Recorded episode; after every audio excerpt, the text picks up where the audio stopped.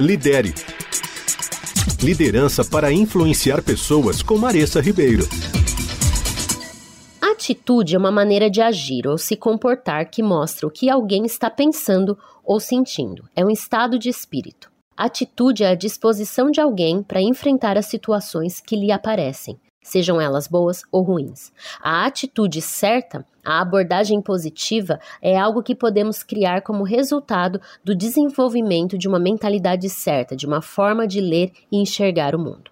Mas ser positivo é mais do que apenas dizer ou repetir uma fórmula verbal como eu sou positivo, eu sou otimista, ou praticar rituais de meditação ou de relaxamento. Em Filipenses 4, 8 a 9, o apóstolo Paulo escreve: Finalmente, irmãos, tudo que é verdadeiro, tudo que for nobre, tudo que for justo, tudo que for puro, tudo que for amável, tudo que for de boa fama, se houver alguma virtude, se algo for digno de louvor, pense nessas coisas. Ele não está pedindo para a gente pensar nisso apenas quando as coisas forem boas, certas e fáceis. Ele nos pede para viver com essa atitude constantemente. Imagine se, como líderes, ao invés de reclamarmos, ficarmos irritados, impacientes, mostrássemos essas qualidades. O que aconteceria com a nossa equipe? Eu não estou falando de algo que é fácil para mim. Pelo contrário, quando a gente está no olho do furacão, a coisa mais difícil é a gente se manter com a atitude certa. Mas a gente precisa entender que isso é o melhor para nós e para nossa equipe. A verdade é que nem tudo vai acontecer sempre da forma que a gente espera.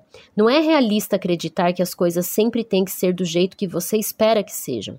A atitude não pode depender de nossas circunstâncias. Ela depende da confiança em um Deus que é amoroso, que cuida de nós e que provê tudo aquilo que a gente precisa para enfrentar dias ou situações difíceis.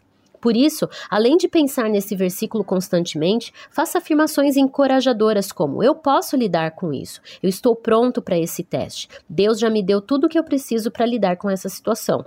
Anote as coisas pelas quais você é grato. Concentre-se no primeiro passo que você precisa dar em vez de se preocupar com o objetivo maior ou resultado final.